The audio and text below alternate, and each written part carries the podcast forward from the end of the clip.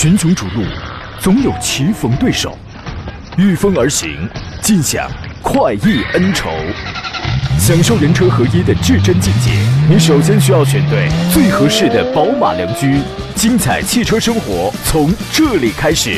买车意见领袖，权威专家团队聚会团购买车，专业评测试驾。主持人杨洋为你客观权威解析。这里是购车联盟。来，各位，周四的上午时间，欢迎如约收听山龙驾广此刻开拔启航的专业汽车节目《购车联盟》，我是杨洋，在济南问候全省的朋友们。节目还没有开始呢，就有朋友发微信啊，青岛的朋友说小板凳准备好了，坐等杨洋节目开始。今天终于可以从头听到尾了，哦耶！今天是不忙啊。还有人这是准时呃发微信说准时收听节目啊，您辛苦了，向您致敬。您客您太客气了，这个就是我一本职工作啊。今天是腊月初四了，印象里对腊月最深刻的呢，就是小时候一进腊月门啊，感觉每天呢它都有讲究，每天家里好像都在忙碌点什么东西，有打扫的那一天，还有买肉的、买菜的，对吧？随着年龄的增长呢，很多小时候在老家的记忆呢，已经都逐渐模糊了。但是你发现没啊？尤其是像我们这种工作在。呃，工作生活都在外地的人呐，一到这个时候啊，心里头就有一个声音，仿佛越离越近，越来越响亮，叫距离回家越来越近了。再过几天呢，咱们就该收拾一下爱车的后备箱，把对家的思念塞满了。今天节目呢，解答各位在选车还有买车这个方面，您可能会遇到的一些个问题，呃，想不清楚了或者有拿捏不定主意的情况，欢迎跟我们来唠一唠。直播热线是零五三幺八二九二六零六零或零五三幺八二九二七零七零。另外呢，还可以在一些网络互动平台上跟我来进行留言。您可以在山东交广的微信公众号里面收听收看我此刻的音频与视频的双重直播，可以发送文字问题。另外，抖音直播间您可以找到杨洋侃车，第一个杨是木字旁，第二个杨是提手旁，单人旁侃大山的侃，先关注后提问就可以了。那么今天我们的留言。互动奖品一份江小红精酿白啤，我们开始要送点这个喝的东西了啊。小红嗨啤，鸿运大吉，但要提醒开车不喝酒啊。今天坐上宾呢是来自北京戴通汽车科技的总监何正茂，何工，你好，大官人。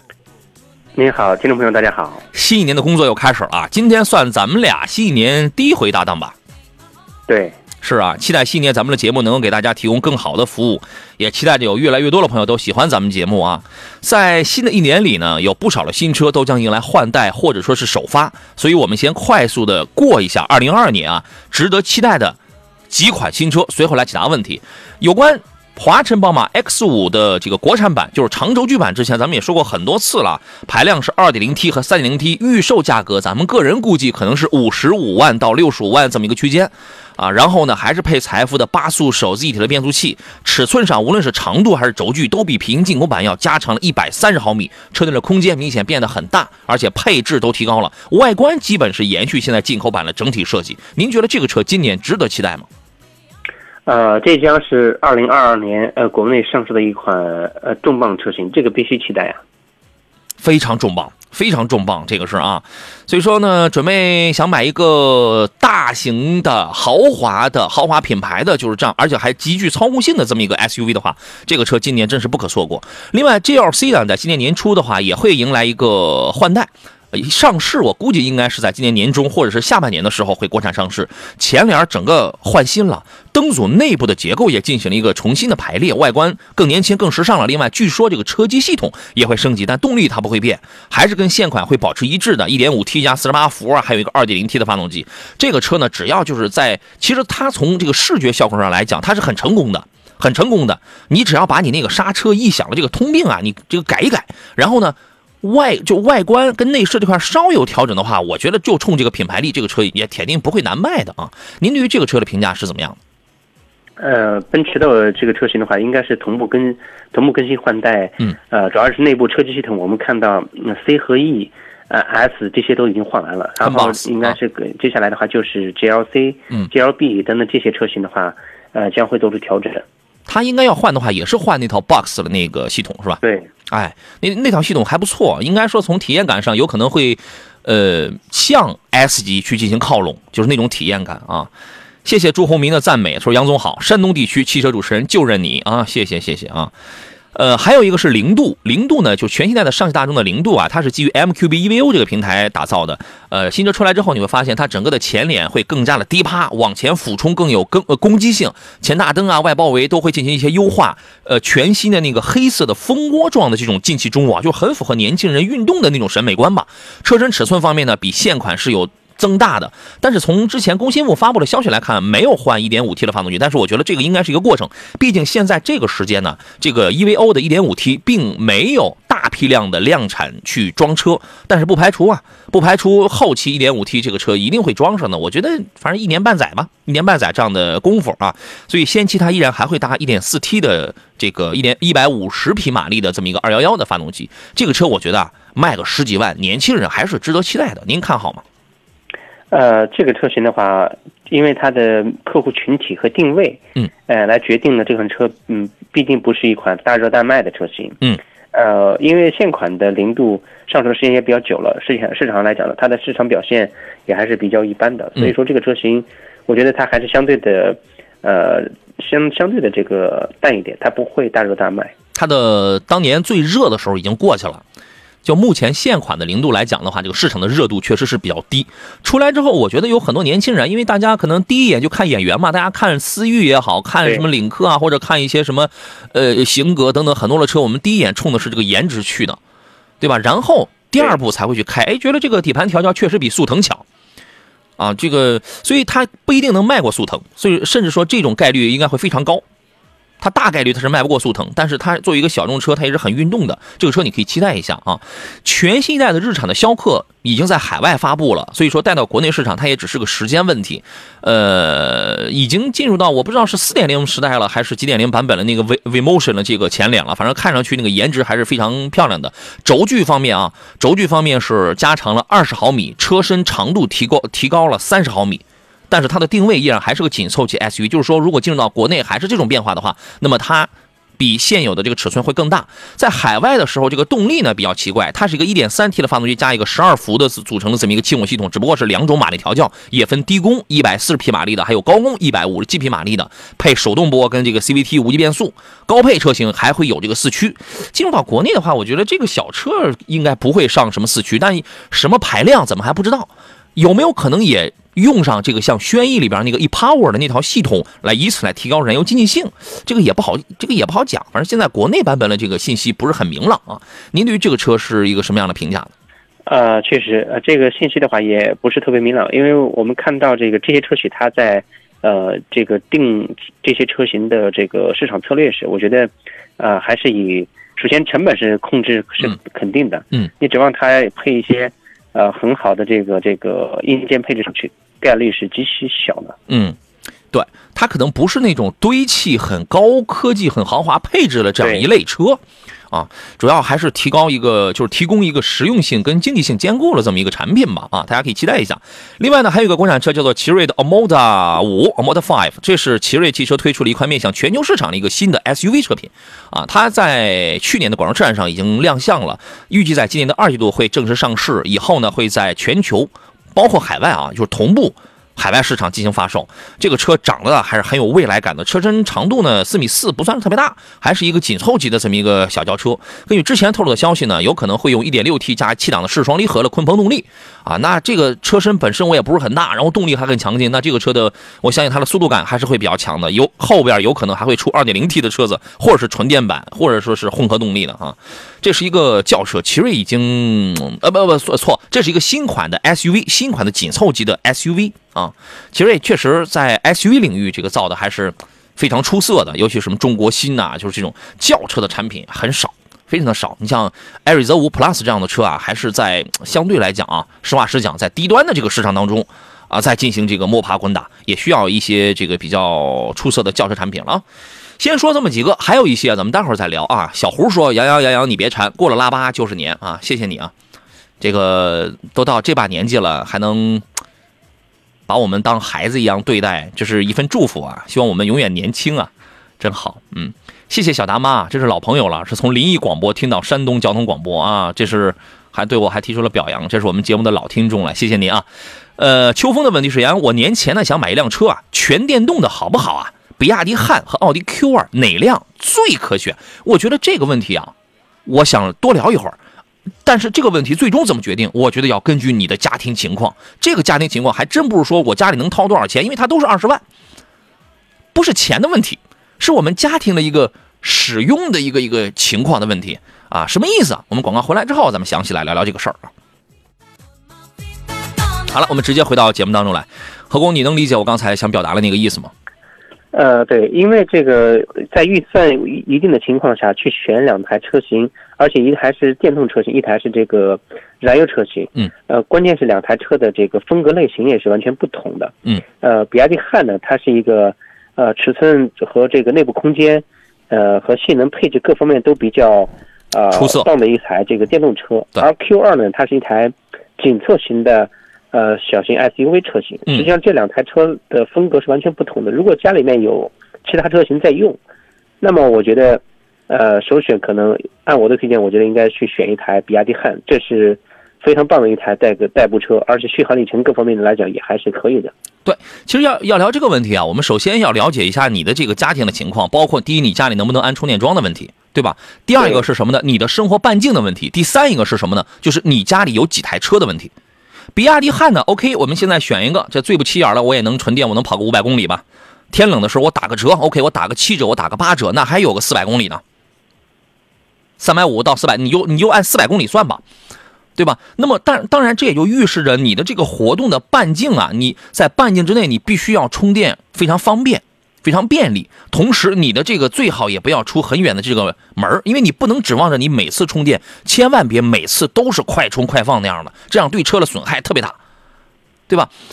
所以这是一类的车，它会带给你什么更快的加速感受，更好的驾驶感受，就性能这块同有同时还有节能，还等另另外还有一个补充项，这个车你不要卖，因为你卖的话，电车目前来讲是最不保值的。那么 Q 二呢？无非就是一个小排量的一个燃油车，它没有什么很强的实用性。Q 二，我觉得如果你拿这个车作为家庭唯一一台车的话，也不明智，因为这个车它太小了。这俩车，我觉得啊，总体来讲，有可能都会是家里的一个天头。或者说，你买比亚迪汉的话，就是你的活动半径没那么大，你觉得你四百公里就足够，那这种你可以考虑。它的性能各方面，豪华性能一定是秒杀 Q 二，甩到好几个村的。对吧？但是就是这种使用条件上，它存有这样的一些个差异。你琢磨琢磨啊！有人还补充说有没有自己的车位？对，这个就是我刚才说第一条，能不能安充电桩？因为你如果自己不能安充电桩，然后你每次要去充商业用电的话，半夜那还八毛钱，高峰有接近两块钱了，有一块七一那个一块八的，你还得算上停车费。那你就不如在自己家里充电，六毛钱一度电，这个来的要更划算。所以这些叫条件，你得好好算，好吧？张勇啊，问的是，请评价一下智跑跟欧蓝德两个都是二点零自吸的啊，谢谢。何工，您的观点是？呃，智跑很长时间没有听到过这个车的呃这个名称了。然后欧蓝德，呃，二点零和这个智跑二二点零这两款车型实际上这个相差不大，都是比较技术比较老，然后呃稳稳定性也都还可以，二点零六 AT。嗯，呃，这个呃欧蓝德的话，这个车型。现在的这个优惠幅度也还是挺大的，我我觉得这两台车你分别都去试一试看。嗯嗯，我觉得从这个产品力上去讲，欧蓝德的产品力啊，包括目前整个市场的销量啊、实用性啊，比智跑其实要好很多。这个您可以研究一下，确实比它要要那个好很多啊。这位朋友又补充了一条，说 Q 二看的也是电动了，那 Q 二的 A 窗，那那你那你这个那你需要说明白的，不要考虑了。嗯，Q 二的 E 窗为什么别考虑了？呃，首先来讲的话，我们看到这个一创的奥迪的及相关车型来讲，实际上它的这个续航里程，包括车辆的性能配置各方面来讲的话，它跟比亚迪汉这些车型的话，差距很大，一个层级，对，差差的太多了。这个差距很大，你快它的快充速度啊，快充速度都比比亚迪汉慢，对，加速比比亚迪汉慢。政策质保又不如比亚迪，因为它是八年十二万公里的这个电池质保，比亚迪那个是首任车主，所以我刚才我也提到一点，这个车你千万就是不要考虑保值的问题，意思就是你不要想短期之内你就卖，为什么呢？你得开够本，因为比亚迪它是首任车主，它的电池是不限年限、不限里程，懂吧？它是不限年限、不限里程的，就是这种电池质保，所以从质保从各个方面去讲，我觉得 Q2 一闯应该就是能占个牌子吧，配置方面也会差距很大。好吧？他说能安能安充电桩，有自己的这个车位，OK，你就顺着。如果两个都如果两个都是电车的话，那么你你可以考虑比亚迪汉，但是比亚迪汉 EV 的话，现在有遇呃，他遇到一个问题叫 EV 功能受限，你了解一下这个情况。我希望你遇不到，但是你一定会有一定的概率，有车主他是遇到的，就这么个事儿。这个车很香，但目前有一个有这个故障，懂吧？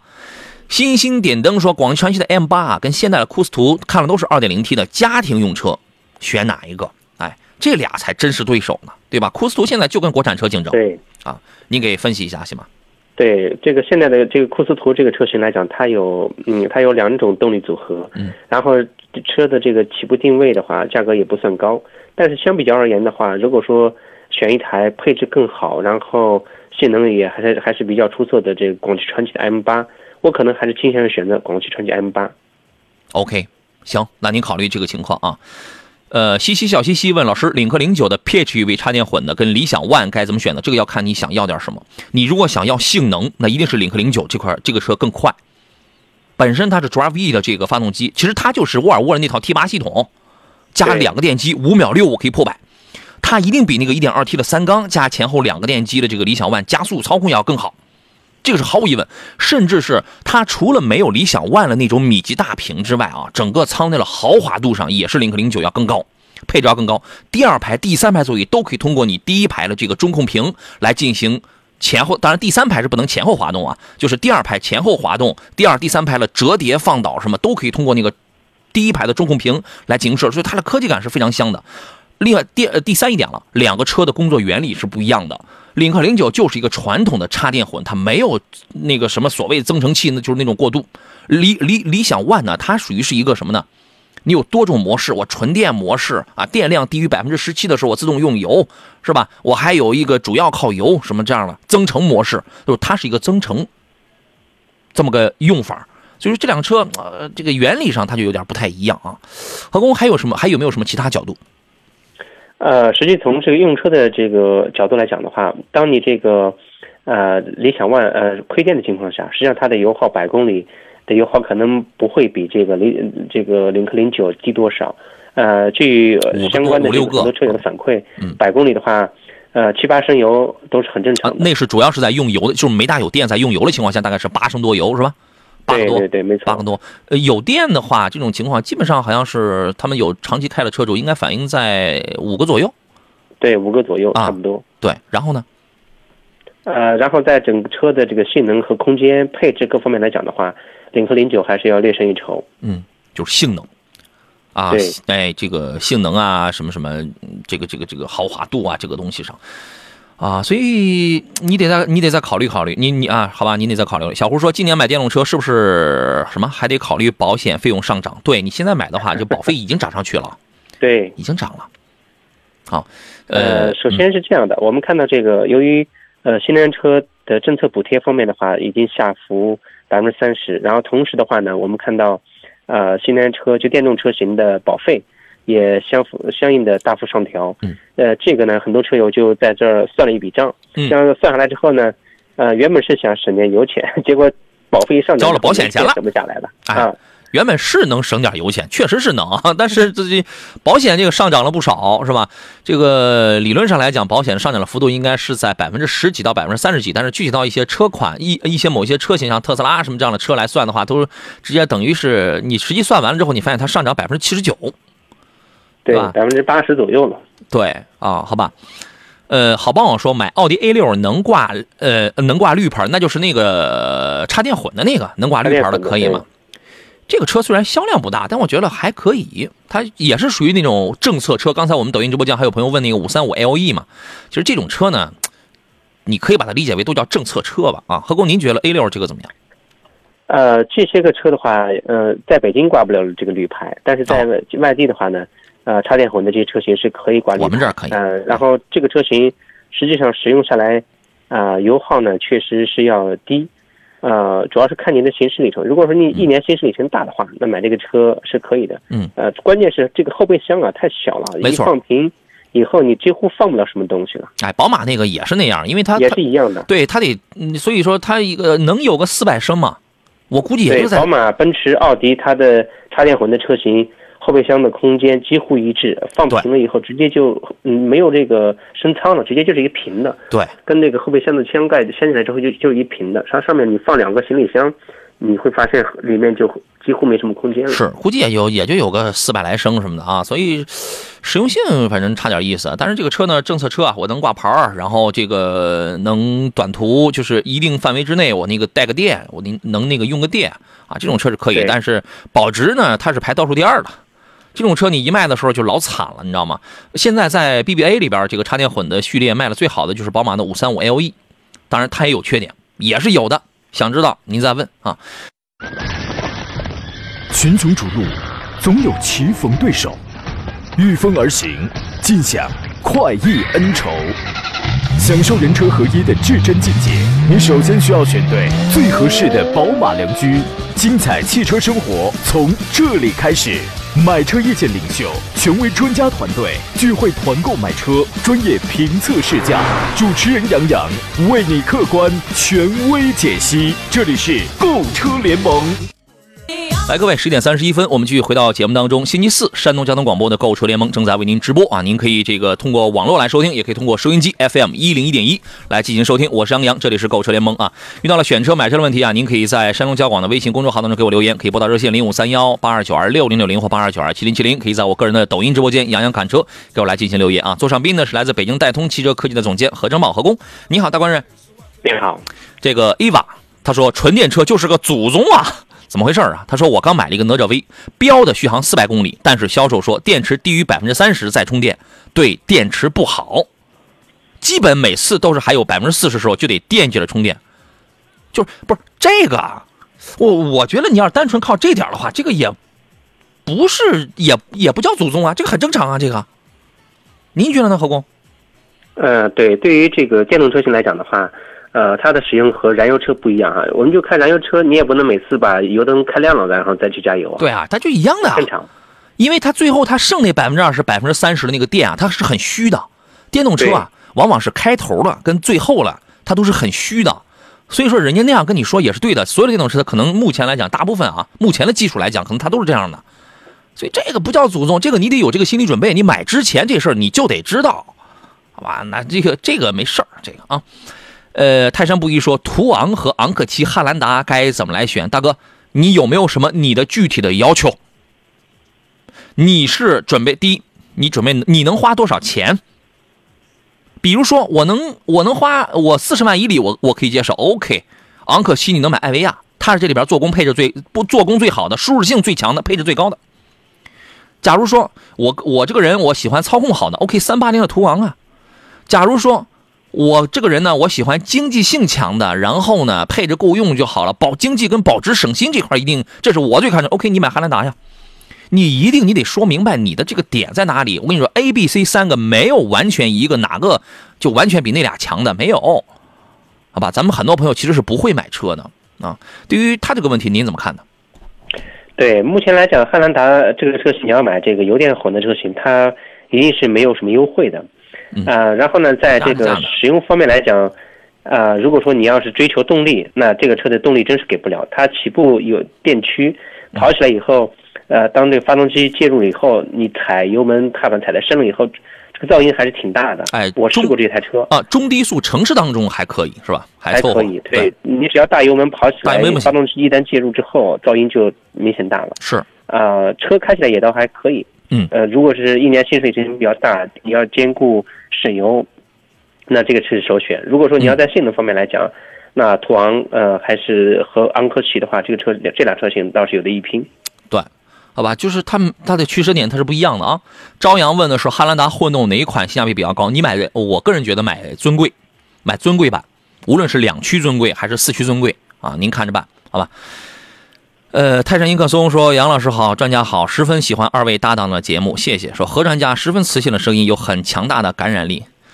他说你特别磁性，您是不是您是不是过那个元旦期间去了趟南边是吧？特别有磁性，很有而且很有感染力啊！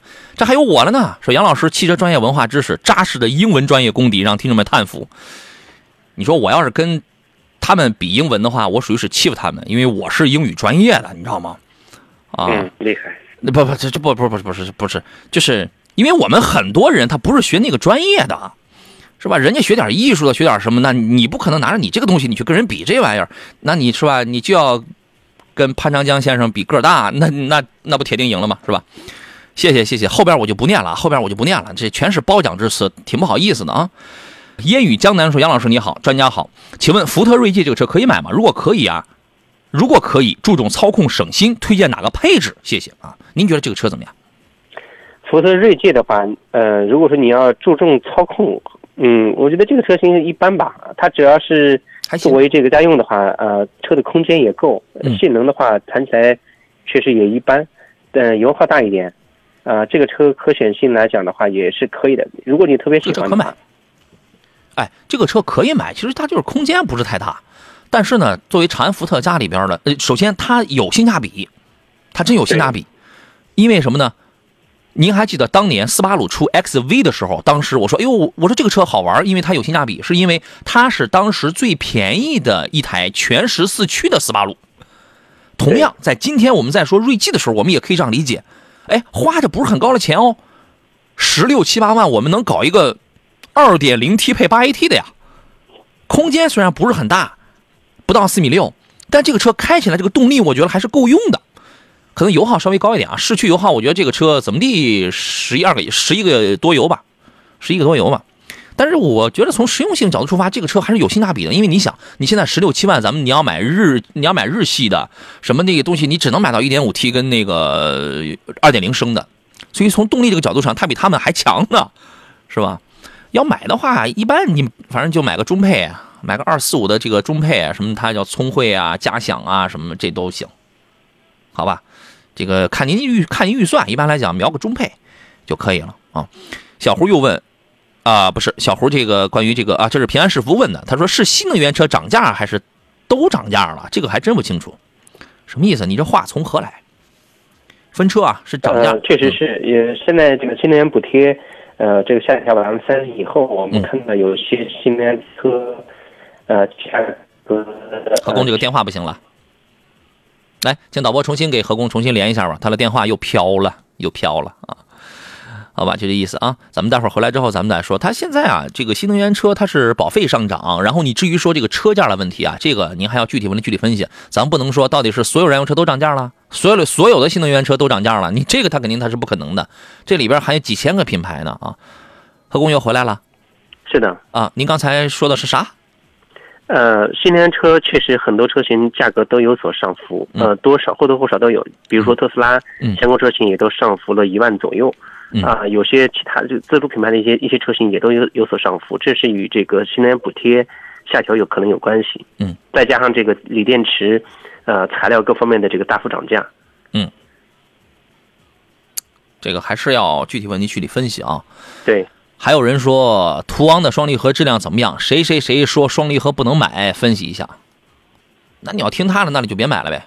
是，途昂这个车型上市时间已经很久了。途昂用的嗯七速的湿式双离合变速箱的型号是 DQ 五百，嗯，呃，这个变速箱的可靠性，呃，相对来讲呢，呃，还是比较稳定的。它已经是目前大众在国内双离合里边最好的了。当中的话，这个变这款变速箱的问题，呃，几乎很少见。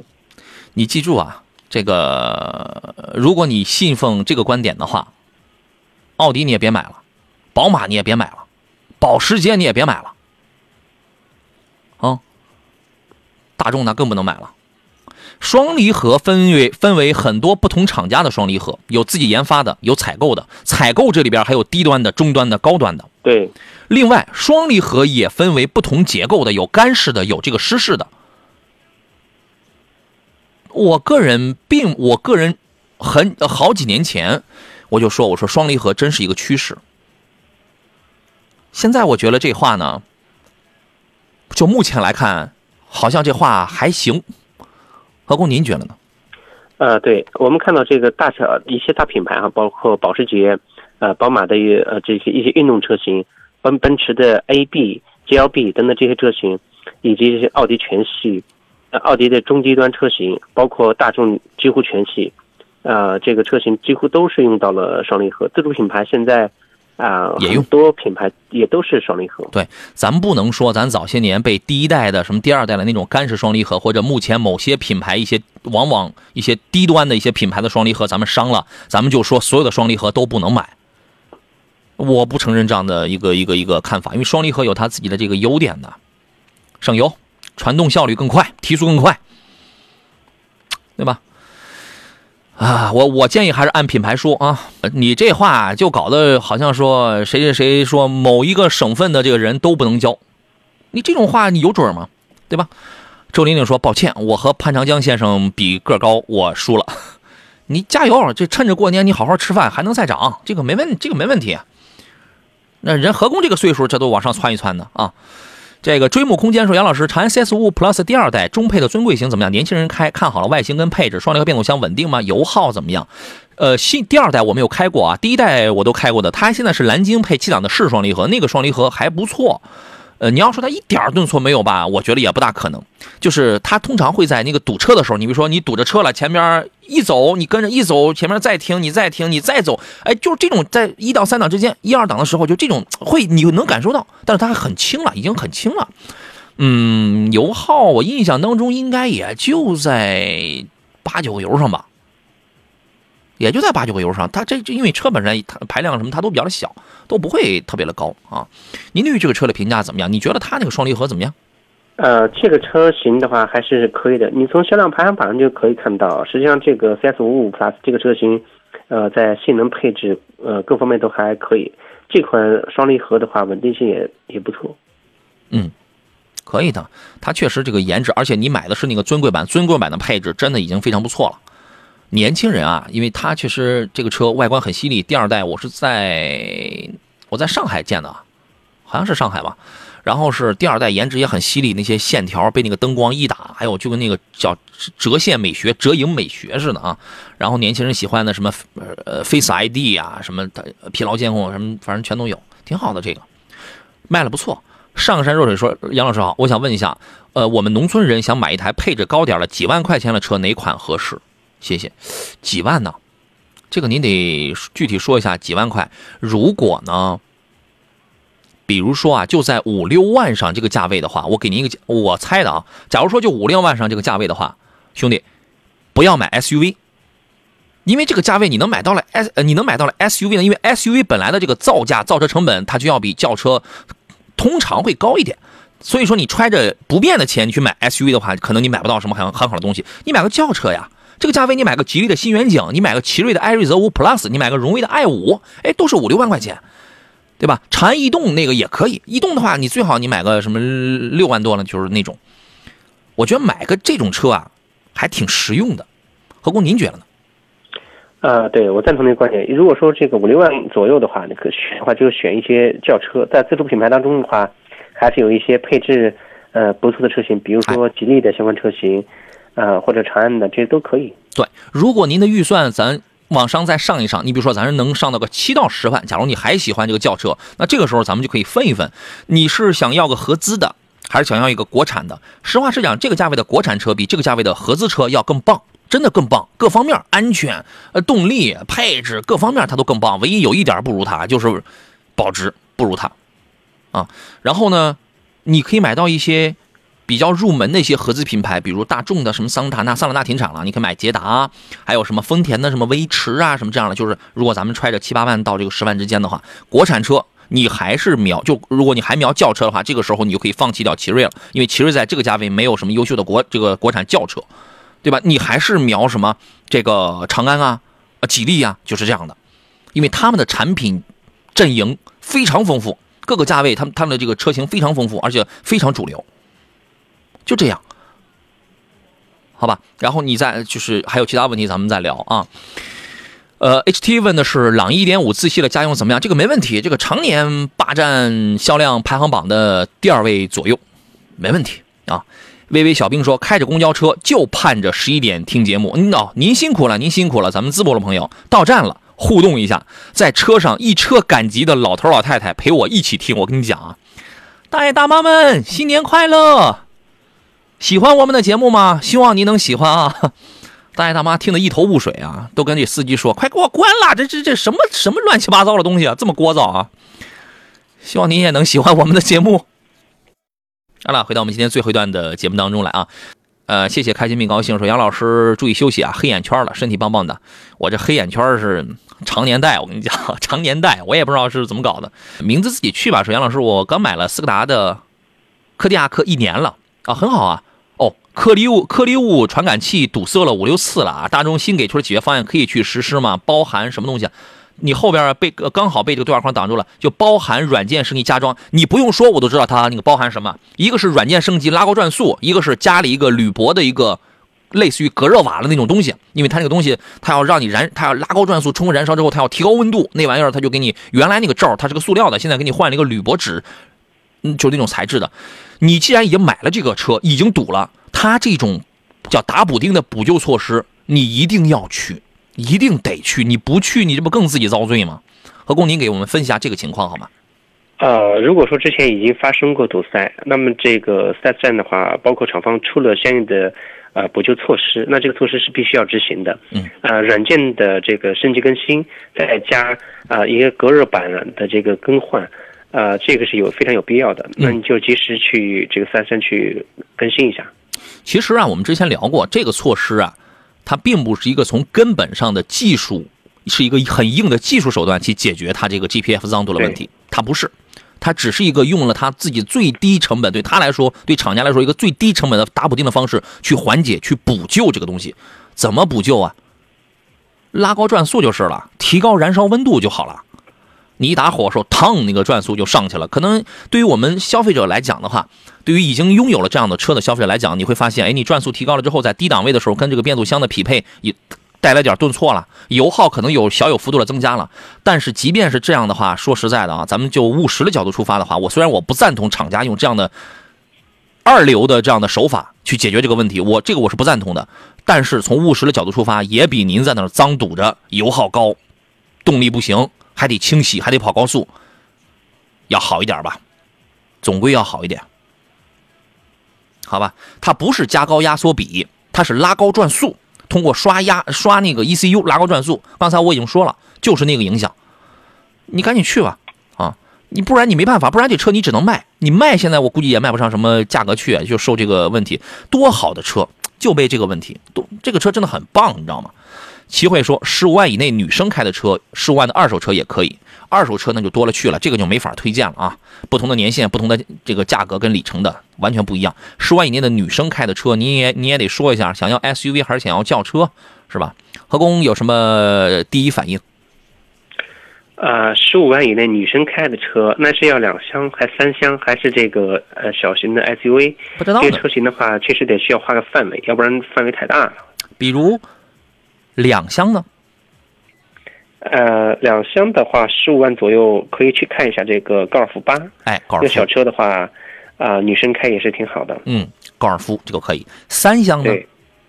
呃，三厢的话，比如说轿车，呃，可以去考虑一下那个思域轿车。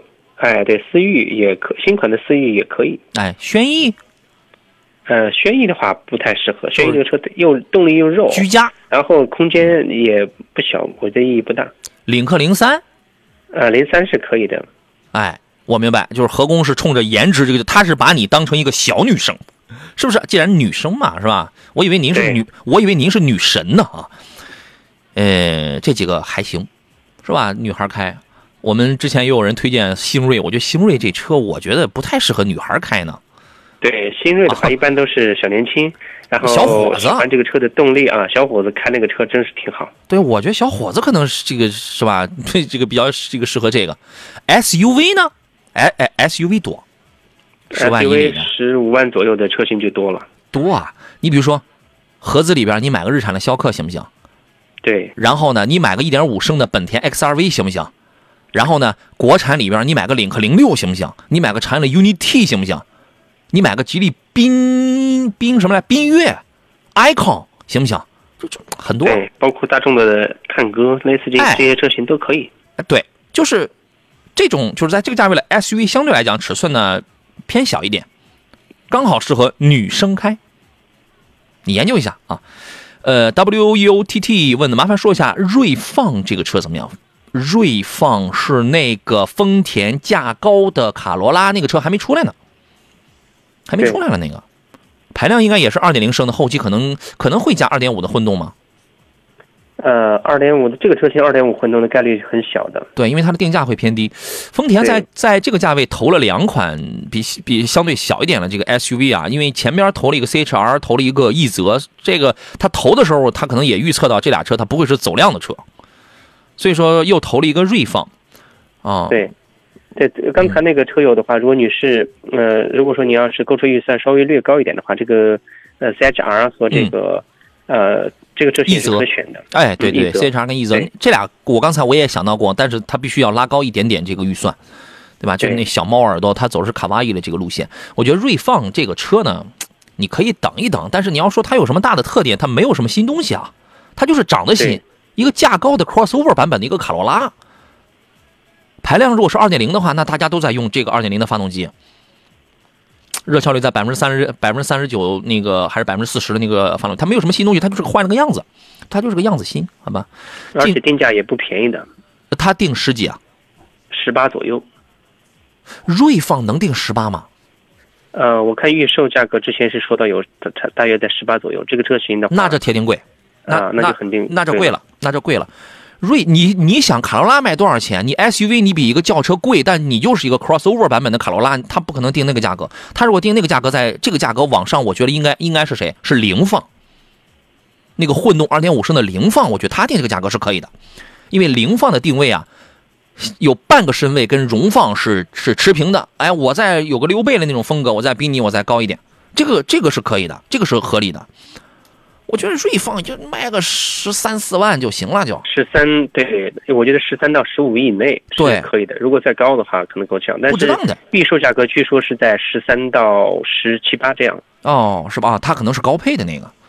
哦，对，行，反正这个呢，它也没什么新东西啊。可能出来之后，因为丰田一向也不靠造配置、造内饰这个这个玩意儿来哗众取宠的，是吧？你要喜欢的话，你可以等等，好吧？呃，还有人问领克零九怎么样？领克零九，我昨天刚刚自行自己剪完了它那个我那个评测视频了，拍的非常的细，大家今天应该能陆续能看到了，可以关注一下啊。呃，还有人问的是比亚迪的 DMI 推荐吗？呃，D DMI 这个技术啊还是比较香的，它性能中等，主要是节油，主要是节油。对，哎，这个你你可你是可以考虑的啊，你可以考虑 DMP 是拼性能的啊。呃，踏雪无痕说我是做小生意的，进了腊月门啊就特别忙，有春节。忙了一年的人们就有个盼头啊！尽管现在非常忙，但是还是很期待春节的到来。就像现在都说没年味儿了，我想每个人还是非常期待春节到来。没错，是的，挤出这点时间互动一下你的忠实粉丝，谢谢谢谢啊！谢谢微笑的问候啊！先知新觉说杨老师你好，特别喜欢迷你和甲壳虫这种萌萌哒小车，想开一辆，请问哪个空间大一些？我怎么觉得哪个都不大呀？迷你的实用性还能强一点吧？说一米九两百斤的大胖子。后边都不做人吧？有点有点困难了啊！这这不是后边只要不做人，应该也凑合，应该也行吧？呃，对，其实这个呃，甲壳虫的话现在买不到了，买不到你只能买 mini。哎，甲壳虫你只能买二手的了。对，mini 的话，目前来讲的话，你要选那样大空间的话，你选个 Countryman 的话，应该也还可以。哎，Countryman 性能好，但性价比是真低呀。就对，价格是要高一点。对。那个，反正 Paceman、Clubman、JCW，它因为迷你家里它分它分有很多种，你因为所以这个问题就没什么聊的了。你现在只能买 mini 了。mini 我觉得试一试。哎，mini 您要是一坐进去啊，您这后边铁定是坐不了人。mini 反正很有腔调，很萌，而且也很好开，也是上过赛道的车。但是就是调教偏硬啊，实用性啊这块反正差点意思。好吧，您看这个吧。刘涛家具问的是新款的艾力绅怎么样？艾力绅。爱丽绅刚刚发布，刚刚上市啊！对对对，十二月底的时候，二十二十九还是三十号的时候，三十也是进行了一些优化跟这个升级。您对于这个车看好吗？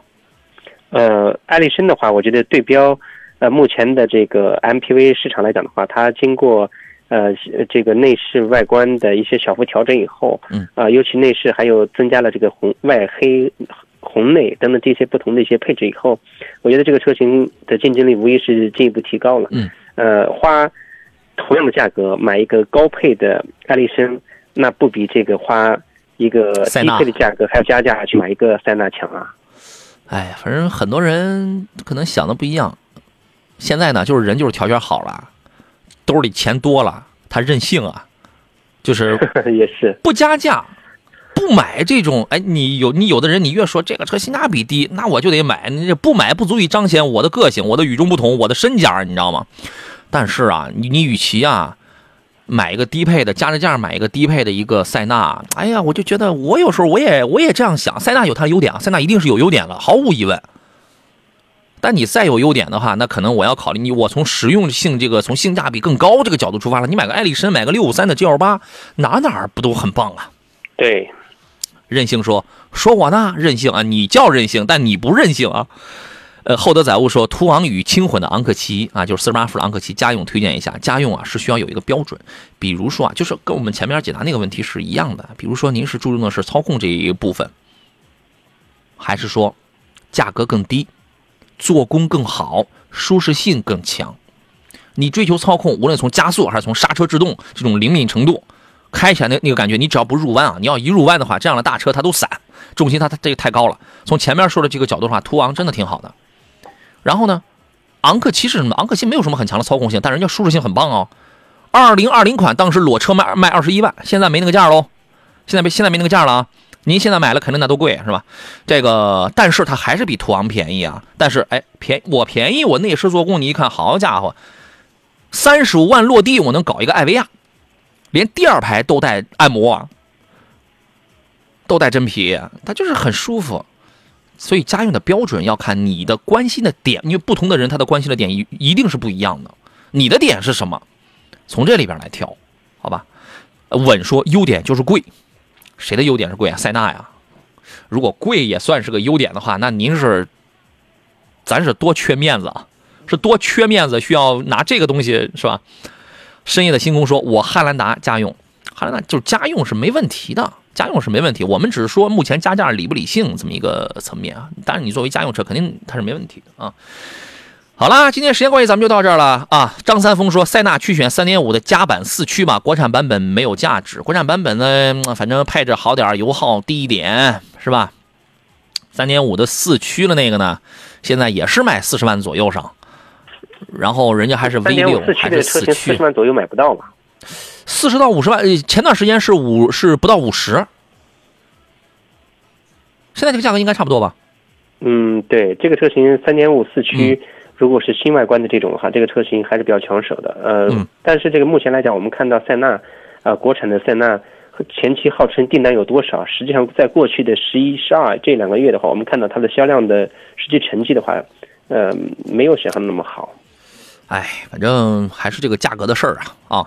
对，呃，今天的一份奖品呢，我要送给微微小兵啊！你发展了你整个你整趟公交车的这个大爷大娘，非常健健康康的青春永在了，大爷大娘都来都都来收听我们的节目啊！今天一份江小红的精酿白啤送给您了啊！再次感谢何工来做客，咱们下回见。来再见。嗯，感谢电幕前柱的收听还有收看，明天上午的十一点我们准时再约，各位可以关注杨洋侃车，咱们明天见。